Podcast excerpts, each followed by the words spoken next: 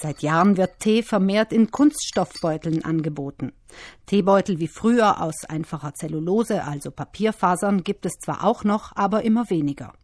Die neuen Kunststoff-Teebeutel sind meist pyramidenförmig. Einer der Gründe, weshalb sie eingeführt wurden, ist, Tee, der in solchen Beuteln aufgebrüht wird, entfaltet sein Aroma besser als Tee aus Papierfaserbeuteln. Nach heutigem Erkenntnisstand geht von diesen Teebeuteln kein Gesundheitsrisiko aus. Es handelt sich bei dem Material nicht, wie manche glauben, um Nylon, sondern um Polylactit. Chemisch gesehen sind das verkettete Milchsäuremoleküle. Das Material wird aus Maisstärke hergestellt, ist also kein Erdölprodukt. Weichmacher, wie man sie von anderen Kunststoffen kennt, sind auch keine drin, vielmehr werden diese Polylaktide bei höheren Temperaturen und dem heißeren Wasser von sich aus weich. Und sie sind biologisch abbaubar. Das ist sogar ein Vorteil gegenüber den alten dünnen Papierfaser-Teebeuteln. Diese bestehen nämlich tatsächlich nur zu ungefähr 80 Prozent aus Papier, zu 20 Prozent aber aus einem feinen Gerüst aus hitzebeständigem Polypropylen. Und das verrottet sogar schlechter als das Polylaktit der Kunststoffbeutel. Das nur vorweg. Für das Aroma hauptverantwortlich sind nämlich andere Details beim Tee zubereiten, und zwar die Wassertemperatur und die Ziehdauer, erklärt Gunde Bauhofer von der Verbraucherzentrale. Kräutertees werden mit sprudelnd kochendem Wasser übergossen und die Ziehdauer liegt zwischen fünf und acht Minuten, abhängig davon, wie intensiv man den Geschmack haben möchte. Auch beim Früchtetee sprudelnd kochendes Wasser, am besten natürlich ganz frisch und die Ziehdauer sechs bis acht Minuten, je nachdem, wie intensiv der Geschmack sein soll. Bei Kräuter- und Früchteteemischungen gilt als Faustregel. Zartere Pflanzenteile wie Blüten oder Blätter ziehen in kürzerer Zeit, Härtere Pflanzenteile, Wurzeln wie Süßholz oder Eibisch oder Rinden wie Zimt, brauchen etwas länger. Damit die ätherischen Öle der Pflanzen nicht entweichen, lassen Sie Kräutertee am besten zugedeckt ziehen.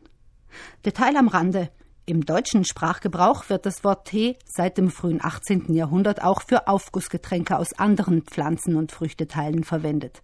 In vielen romanischen Sprachen ist das anders, auch auf Italienisch, wo Aufgussgetränke aus anderen Pflanzen Tisane heißen und mit Tee nur der Aufguss der Teepflanze Camellia sinensis gemeint ist. Doch auch von diesem gibt es unterschiedliche Sorten. In unseren Breiten am bekanntesten ist der klassische Schwarztee. Da ist zum einen die Ziehzeit kürzer, zum anderen mag es der Schwarze auch nicht ganz so heiß. Die optimale Wassertemperatur liegt zwischen 90 und 95 Grad. Die optimale Ziehzeit hängt davon ab, welche Wirkung der Tee entfalten soll. Wenn er anregend sein sollte, dann empfiehlt sich eine Ziehdauer von drei Minuten. Wenn der Tee hingegen fünf Minuten gezogen hat, dann verliert er diese anregende Wirkung. Er wirkt dann zwar nicht beruhigend, aber man hat auch nicht diesen Aufweckeffekt. Länger als fünf Minuten sollten Sie Schwarztee nicht ziehen lassen, weil er sonst zu bitter wird und nicht mehr angenehm schmeckt. Grüntee ist vor allem in Asien beliebt und wird ebenfalls aus den Blättern der Teepflanze gewonnen. Dabei findet im Gegensatz zu Schwarztee aber keine Oxidation statt. Der grüne Tee mag es noch etwas kühler.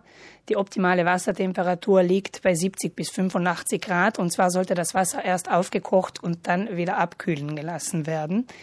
Höhere Temperaturen beeinträchtigen das Aroma vom Grüntee und er schmeckt dann einfach nicht mehr so angenehm. Dieses blumige, zarte Aroma fällt dann weg. Bei einer Wassermenge von ein bis eineinhalb Liter braucht das Wasser etwa ein bis drei Minuten nach dem Aufkochen, um auf die optimale Temperatur herunterzukühlen. Das so als Faustregel.